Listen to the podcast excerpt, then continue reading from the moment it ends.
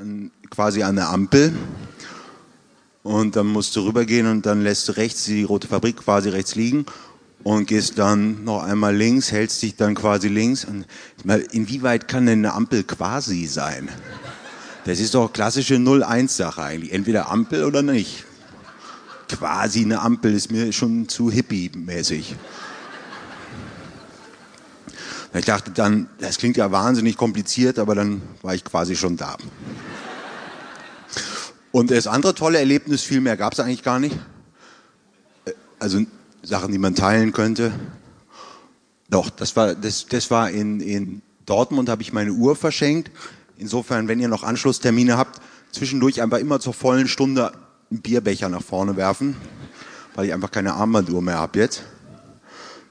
Ähm, und in, in Kiel war es schön, dass, da hieß der äh, auch ausverkaufte Saal Traumfabrik und ich sagte zum Taxifahrer, weil ich sehr reich bin, fahre ich immer mit dem Taxi, ähm, und sagte, ich möchte bitte einmal zur Traumfabrik und er sagte, alles klar, einmal Trauma. Also das ist im Grunde mein Buch. Das ist in einem Satz mein Buch. Einmal Traumfabrik, alles klar, Trauma. Und das waren die schönen Erlebnisse auf dieser Tour, wenn ihr das hochrechnet, vier Wochen. Da ist noch Luft nach oben. In Düsseldorf, aber sowas, das ging halt in, geht halt nicht in jeder Stadt, es geht halt in Düsseldorf, da haben mich die Leute auf den Händen getragen. Auf meinen Wunsch hin. Aber sie haben es gemacht. Ist keine Präjudiz für heute Abend, aber ja, mal kicken, ne? Wir haben beide einen Hut auf. Udo konnte sich nicht entscheiden, welchen er mitnimmt, hatte keine Hutschachtel griffbereit, also war für den Zweithut die sicherste Beförderungsart mein Kopf. Seit einer Stunde stehen wir in der Warteschlange vor den Einreiseschaltern des Flughafens von Los Angeles. Und je näher wir den grimmig schauenden Uniformierten in ihren Glaskästen kommen, desto nervöser werde ich. Wie sie hundertmal zwischen Pass und einreisenden Gesicht hin und her schauen, in ihren Computer gucken unfreundliche Generalverdachtsfragen stellen, Fingerabdrücke nehmen, Fotos von einem machen.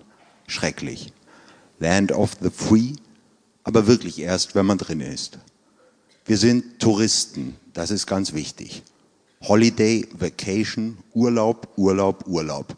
Davon darf man nicht abweichen, egal mit welchen Trickfragen Sie kommen. Urlaub. Ich habe zur Sicherheit auch Udos ESTA-Nummer auf einem Klebezettel in meiner Reiseunterlagen Klarsichtfolie Udo hat seinen Reisepass schon aufgeklappt in der Hand. Er glaubt, dass es ganz schnell geht. Wie immer, wenn wir zusammen reisen, nehme ich ihm kurz Pass und Ausweis ab und freue mich an den dort festgehaltenen Staatsbürgerfakten. Udo Gerhard Lindenberg.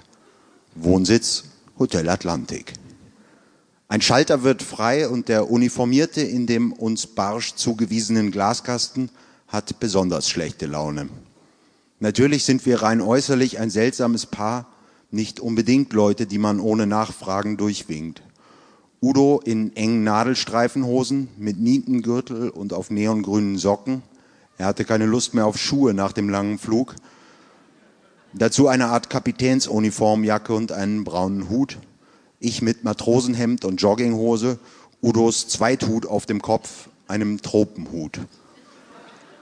In Deutschland wäre das gewiss anders, doch wenn man ihn nicht kennt und einfach zum ersten Mal Udo Lindenberg sieht, so wie der eben aussieht, tja, was macht man da als Grenzkontrolldobermann?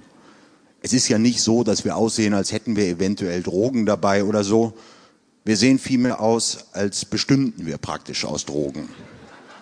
Säße ich in so einem Glaskasten, diese beiden Typen würde ich mir auf jeden Fall genauer angucken. Jetzt keinen Fehler machen freundlich, aufgeräumt, klar, unverdächtig wirken. Immer wenn man das versucht, wirkt man natürlich besonders verdächtig. Ich fange an zu schwitzen.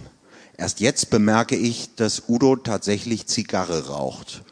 Ganz lässig, beiläufig, im Flughafengebäude im rauchparanoiden Amerika. Hi, hi, yeah, here we are. Happy to be here again. How are you doing, man? Good looking. What are you cooking? sagt Udo und pafft an seiner Zigarre. Und ich denke, das war's dann. Der Uniformierte ist nicht zu Späßen aufgelegt, doch da kennt er Udo schlecht. Den aus der Ruhe zu bringen, da braucht es schon mehr als missmutig zu gucken und zu bellen.